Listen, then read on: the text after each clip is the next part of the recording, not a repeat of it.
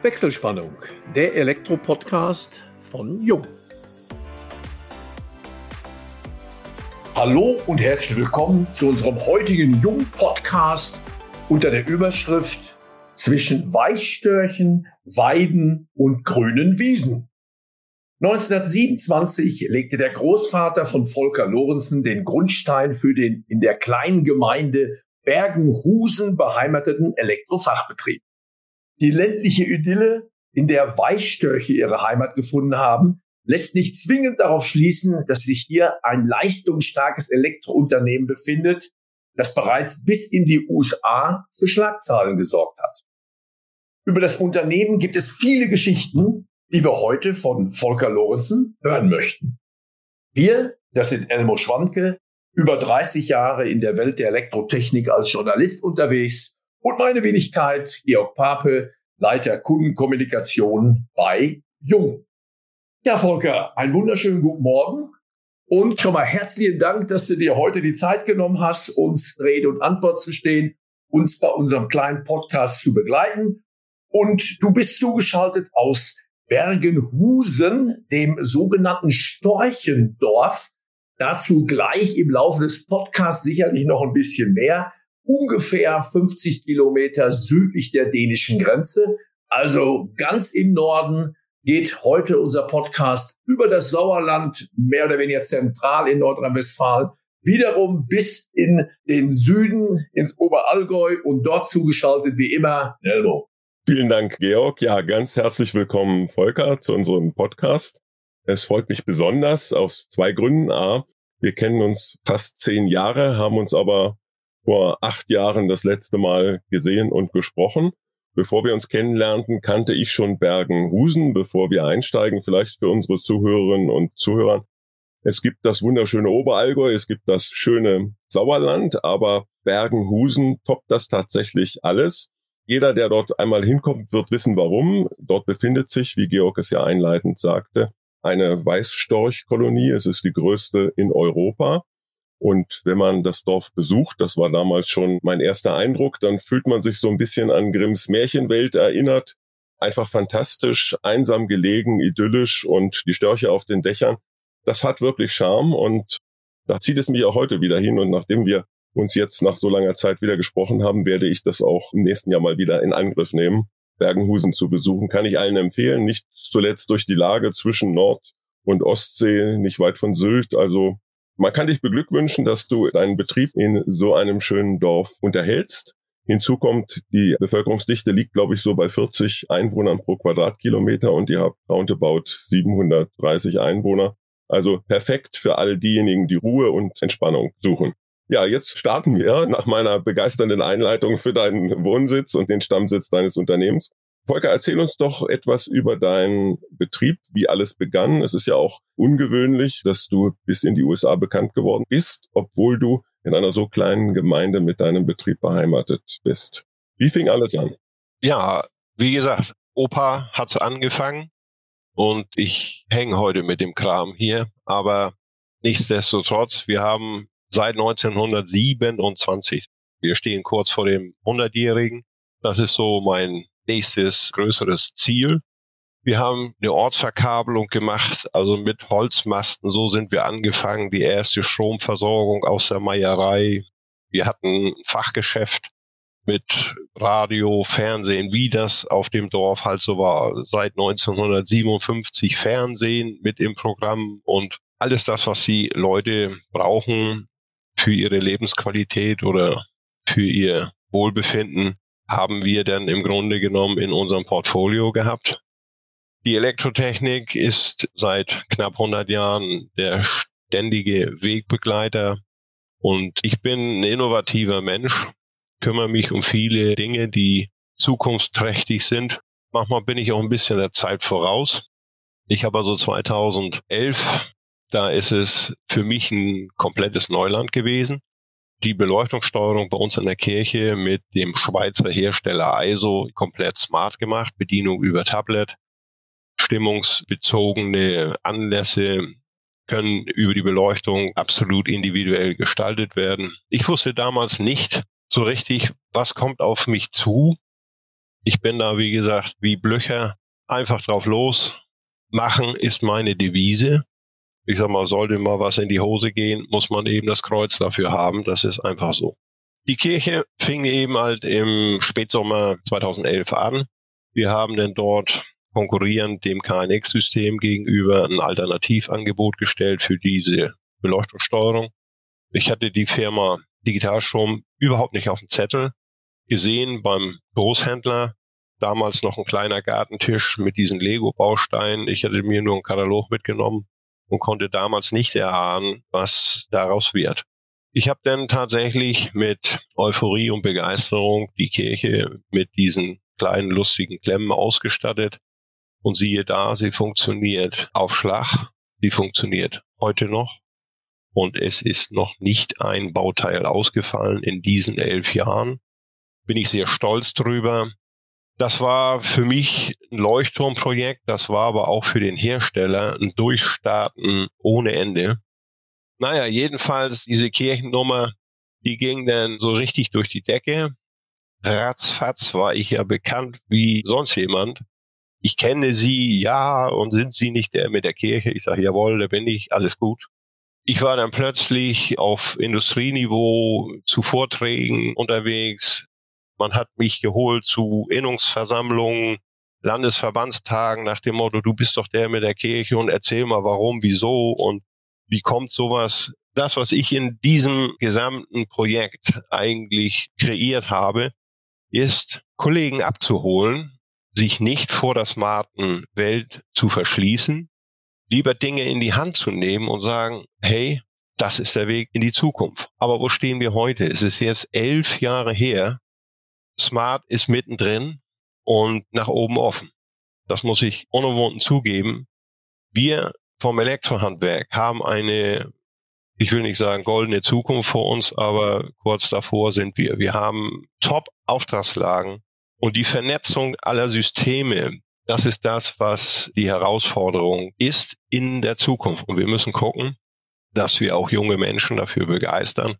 Ich bin ja auch Mitglied nicht nur auf Landesebene hier im Landesinnungsverband, sondern man kennt mich in Bildungsstätten, ob es die BFE in Oldenburg ist oder beim ZVEH. Die wissen schon, da kommt Mr. Smart und der erzählt uns schon, wo die Reise hingeht. Ich bin vielleicht ein bisschen Vordenker, aber im Moment muss ich sagen, mit 62 wird die Geschwindigkeit etwas langsamer. Das ist Volker, ich darf mal eben, wir sehen uns ja hier beim Podcast, also das muss ich einfach mal sagen, wie 62 siehst du wirklich nicht aus, also scheint Smart Home jung zu halten. Jetzt hattest du natürlich 2011 auch einen idealen Einstieg. Natürlich warst du neugierig, wie du selber sagst, deiner Zeit sicherlich einen Schritt voraus. Eine Frage vielleicht noch, wie bist du an das Projekt gekommen? Gab es eine Ausschreibung oder hast du da eine Beziehung oder hast mal vor Weihnachten den Klingelbeutel extrem voll gemacht, dass man gesagt hat, ja, da nehmen wir den Volker, der war so großzügig, dann darf er seine Lego-Steine auch einbauen, weil ich denke mal, da geht es ja zum einen um die Funktion, die aber überschaubar ist mit dem Medium Licht aber auch um Prestige, weil wenn dann wirklich während der Heiligen Kommunion oder der Christmesse das Licht komplett ausfällt, das ist alles andere als Werbung. Es hat eine Ausschreibung gegeben im August 2011, wo KNX ausgeschrieben war. Ich habe die ausgefüllt und da kam auch eine Summe bei raus. Und dann kriegten wir ja den Hinweis vom Denkmalschutz, nee, nee, nee, also wir haben 2004 die Wände saniert. Da wird nicht mehr geschlitzt, gestemmt oder irgendetwas gemacht das geht nicht. So, die Wunschvorstellung von unserem lieben Pastor, schaltbare Beleuchtungskreise zu haben, denn die Dimmbarkeit mit einzubringen, das war dann echt auf der Kippe und der Zufall wollte eben im Grunde genommen, dass ich Digitalstrom als Nachrüstoption, Powerline-Konzept für die Techniker dort eingebracht habe. Ich habe es auch völlig ausgeblendet. Ich wusste nicht mal, ob das Ding funktioniert das hätte ja auch völlig in die Hose gehen können. Alleine schon, weil ich vorne den Glockenturm habe mit den großen Glockenmotoren. Die Induktionsspannung, die Rückwirkung, die hätten mir das Ding ja zerledern können ohne Ende. Aber das ist alles nicht passiert und elf Jahre lang, toi, toi, toi, ist nichts in Dutt gegangen. Das zeichnet das natürlich aus. Ich habe mein Angebot in Digitalstrom nachgelegt, für völlig befremdlich für alle, kannte keiner Ja, ich ja eigentlich auch nicht so richtig, aber da muss man ja ehrlich sein. Absolute Punktlandung ging natürlich wieder über den Preis. Digitalstrom war ja ein Hacken günstiger, bedingt durch die wegfallende Installation. Das war dann auch mal, ja, sollte losgehen. Und dann stand ich da, was machst du jetzt? So, dann habe ich mich wirklich reingekniet und ich sag mal, als Kirchgänger oder Kirchensteuerzahler habe ich dann gesagt, diese Planungsarbeit, wo andere Leute sich die Taschen vollstecken, die lassen wir mal draußen vor. Das kann man nachher mal proklamieren und sagen, so Freunde, ich habe hier jetzt, was weiß ich, 30, 40 Stunden dran gesessen. Das tue ich denn für unsere Kirchengemeinde im Ort und dann ist das Thema gut. Machen wir einen Haken dran. Wir haben eine geile Arbeit dahin geliefert, die ist einfach nur klasse. Da musste denn hier und da mal eine Leitung nachgezogen werden.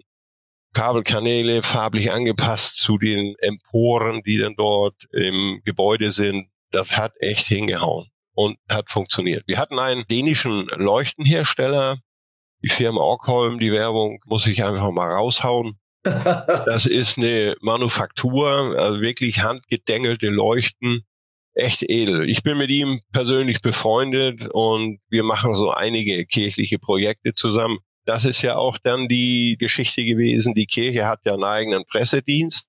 Daher kam auch dieser Kontakt zu einer evangelischen Kirche in Illinois, in den USA, wo ich dann eigentlich aus der Ferne nur meine Informationen rübergegeben habe.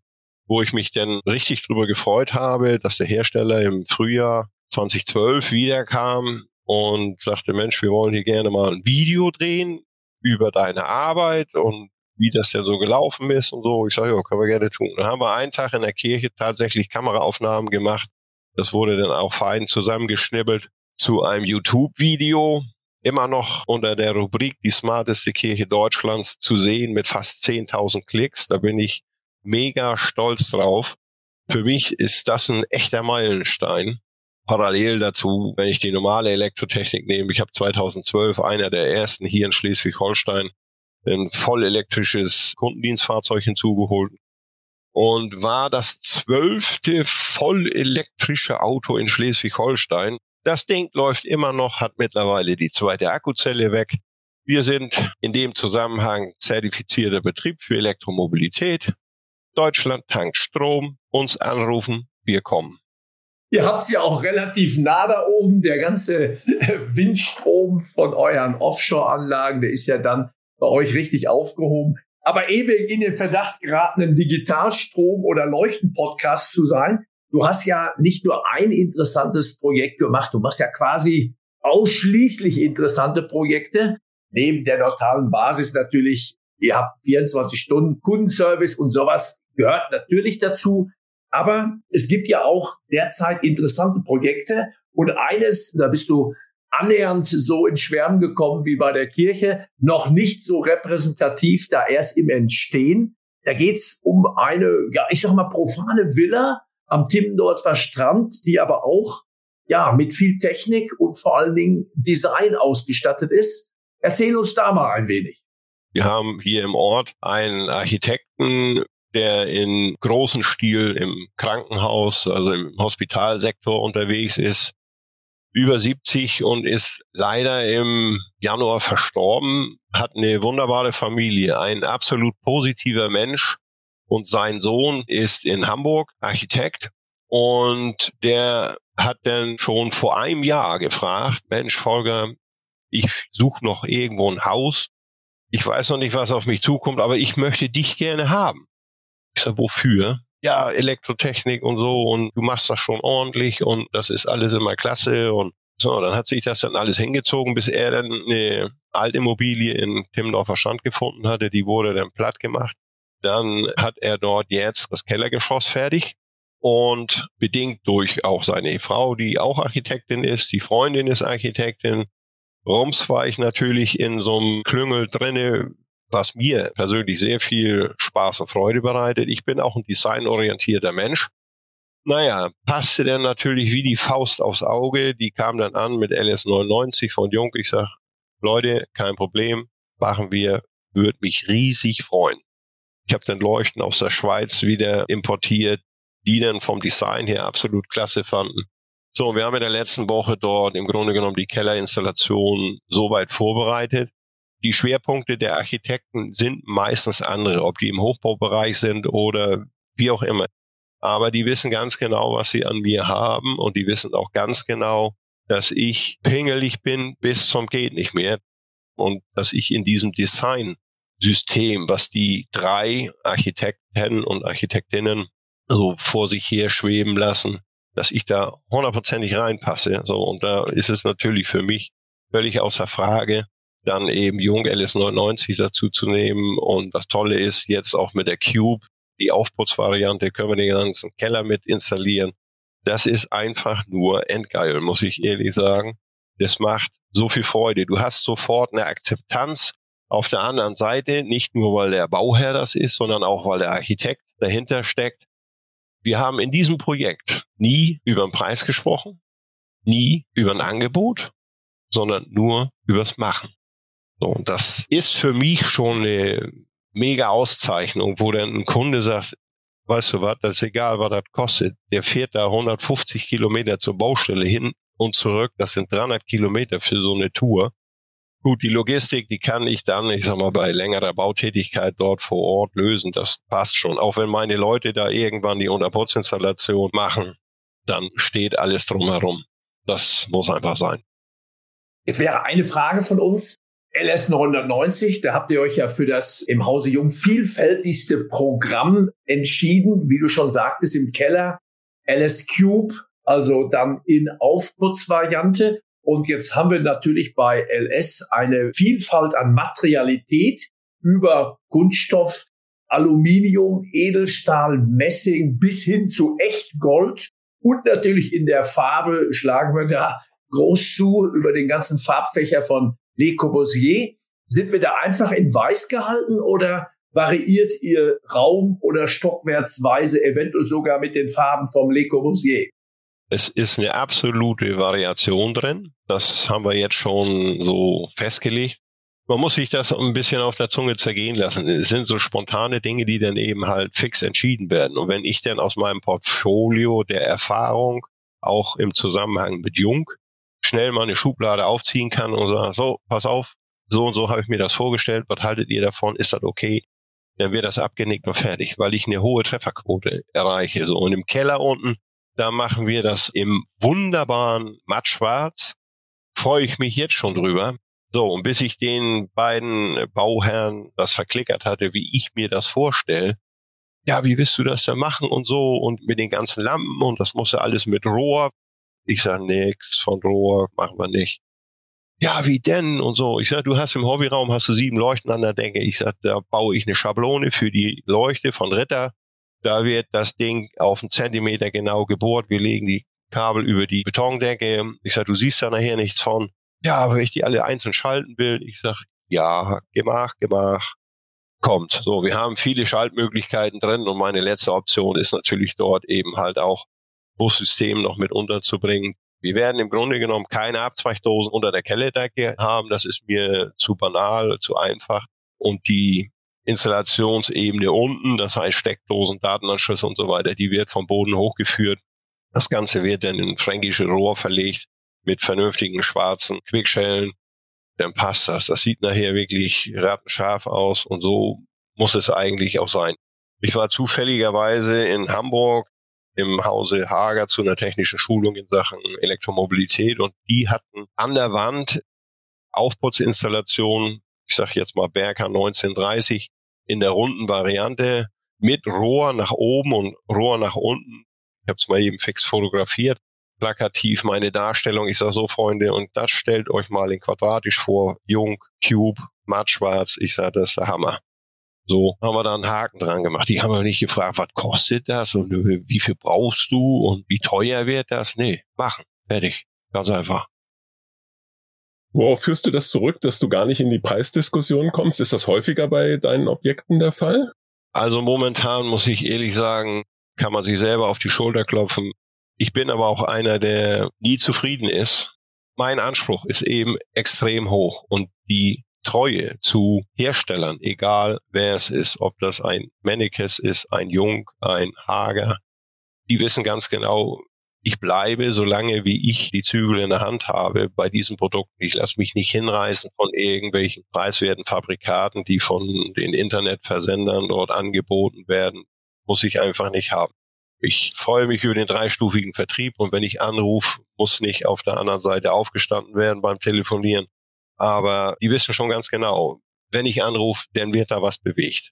Und die Dinge, die sind einfach so gut, dass ich mit meinem Team, mit meinen Leuten eine Arbeit abliefere, wo viele Kunden sagen, weißt du was, der ist pingelig in der Abrechnung bis zur letzten Vago Steckklemme.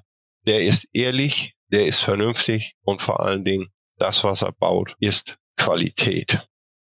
Volker, wir nähern uns ja leider schon dem Ende unseres heutigen Podcasts, aber du hattest ein gutes Stichwort gegeben, solange du die Zügel noch in der Hand behältst du suchst, altersbedingt kann man ja eigentlich noch gar nicht so sagen, aber doch ein bisschen schon, müssen wir mal drüber sprechen, nach einem Nachfolger für dein Unternehmen, weil aktueller Stand kein Nachfolger aus der Familie zumindest im Augenblick in Frage kommt. Erzähl uns doch ein bisschen, warum ist es so attraktiv, dein Unternehmen zu übernehmen?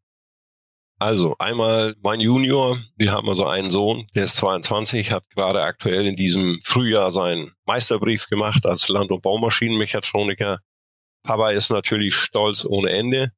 Aber es ist halt nicht der spannende Beruf so. Und ich bin seit Jahren eigentlich schon überall super vernetzt und habe norddeutsch gesagt, meine Finger im Spiel, ob es Meisterprüfungskommission ist, ob es der Bundesleistungswettbewerb für Elektrotechnik ist in Oldenburg, in der Schule selber, in den Meisterschulen. Ich suche definitiv Nachfolger. Mein Anspruch ist natürlich verdammt hoch weiß ich. Ich werde wohl wahrscheinlich irgendwie zurückschrauben müssen. Aber unsere drei Leitsätze, die wir haben, zuverlässig, sicher und kompetent, die sollen gerne weitergetragen werden. Erstes Ziel, was ich jetzt habe, ist der 1. Juli 2027. Dann haben wir 100 Jahre voll und ich möchte eigentlich nicht am 2. Juli zusperren. Es gibt wahrscheinlich irgendwo einen netten, vernünftigen, qualitätsorientierten, jungen Elektromeister, der dann sagt, Mensch, toll, ich könnte mich hier vielleicht in ein gemachtes Nest setzen. Ich bin da natürlich offen für alle Wege und habe auch parallel jetzt momentan aktuell eine Unterstützung von der Handwerkskammer Flensburg. Wie sich das entwickelt, müssen wir gucken. So, das muss passen. Es muss echt passen. Wir haben uns hier in den knapp 100 Jahren megamäßig was aufgebaut. Immer nur qualitätsorientiert vom Werkzeug bis zum Fuhrpark. Es ist alles eigentlich kein Schrott. Das gibt's bei mir einfach nicht. Wenn ich vernünftiges Werkzeug habe, kann ich ordentliche Arbeit machen, effektive Arbeit, nachhaltig. Ja, wie immer gegen Ende unseres kleinen Podcasts sprechen wir auch gerne nochmal über die Hobbys unserer Interviewpartner. Ja, was treibt dich in deiner Freizeit um? Gibt es da Hobbys, über die du uns berichten willst? Die Freizeit ist ja bedingt durch das Arbeitsvolumen ziemlich zusammengeschrumpft, muss man ohne Wunden zugeben. Ich bin früh auf den Beinen und spät aus dem Büro, weil mir das einfach so viel Spaß und Freude bringt. Meine Hobbys ist im Grunde genommen die alte Fliegerei. Da habe ich nochmal Lust zu und ich habe mit einem Facharzt zu tun, der ist Fluglehrer, der versucht mich natürlich zu überzeugen. Ich müsste dann auch mal Pilotenschein machen. Ich wäre ja noch jung genug. Der Meister überlegt noch, ob er das dann noch in Angriff nimmt. Offen für diese Dinge bin ich. Mich interessiert eben halt auch die alten Militärflugzeuge. Das macht mir unheimlich viel Spaß und viel Freude. Ansonsten, ich sag mal, unser Betrieb hier oben ist ideal gelegen. Ich bin in 40 Minuten drüben in St. Peter-Ording, direkt am Wasser. Und wenn ich die andere Richtung einschlage, dann bin ich in 45 Minuten in Eckernförde am Strand, Ostsee. Ostsee hat ja immer Wasser. Bei der Nordsee sieht's ja ein bisschen anders aus. Da sind die Engländer ja auch immer etwas bedürftig, dass sie denn etwas Wasser abhaben müssen. Dann haben wir Ebbe. Aber nichtsdestotrotz, die Region Schleswig-Holstein und auch hier mein Heimatgebiet Stapelholm ist urlaubsträchtig. Elmo sagte da schon, die Störche, die uns schon seit vielen, vielen Jahrzehnten, Jahrhunderten immer wieder besuchen, toi, toi, toi, sie werden mehr. Es wird sehr viel getan für die Störche. Also wir sind in der Region, wo andere Urlaub machen. Und ich könnte mir auch einen Elektromeister aus Bayern vorstellen, der dann irgendwann an meiner gegenüberliegenden Seite vom Schreibtisch sitzt und sagt, Meister, das kriegen wir schon. Das sind so Dinge, da träumt man eben halt von. Und wenn man die Träumerei nicht aufgibt, hat man Ziele. Wenn die Vision dann umgesetzt wird, dann hat man da wirklich Spaß und Freude sieben Tage die Woche. Das gemachte Nest ist ja in Bergenhusen nicht nur dann offensichtlich für die Störche vorhanden, sondern auch für potenzielle Elektromeister, die engagiert, kompetent, zuverlässig sind und deinen Qualitätskriterien entsprechen. Ja, es war sehr kurzweilig. Volker, vielen Dank, dass du heute bei uns zu Gast warst. Danke auch, Georg, an dich. Damit schalten wir für heute die Wechselspannung frei und bedanken uns bei allen Zuhörerinnen und Zuhörern ganz herzlich. Wir hoffen, es hat euch wieder Spaß gemacht und wenn das so ist, freuen wir uns natürlich über eine Weiterempfehlung. Falls ihr Fragen haben solltet, beantworten wir euch diese gern unter kundencenter.jung.de. Und möchtet ihr vielleicht gern selbst einmal bei uns zu Gast sein? Schickt uns einfach eine Nachricht. Wir freuen uns auf euch beim nächsten Wechselspannungstalk, dem Jung Elektro Podcast.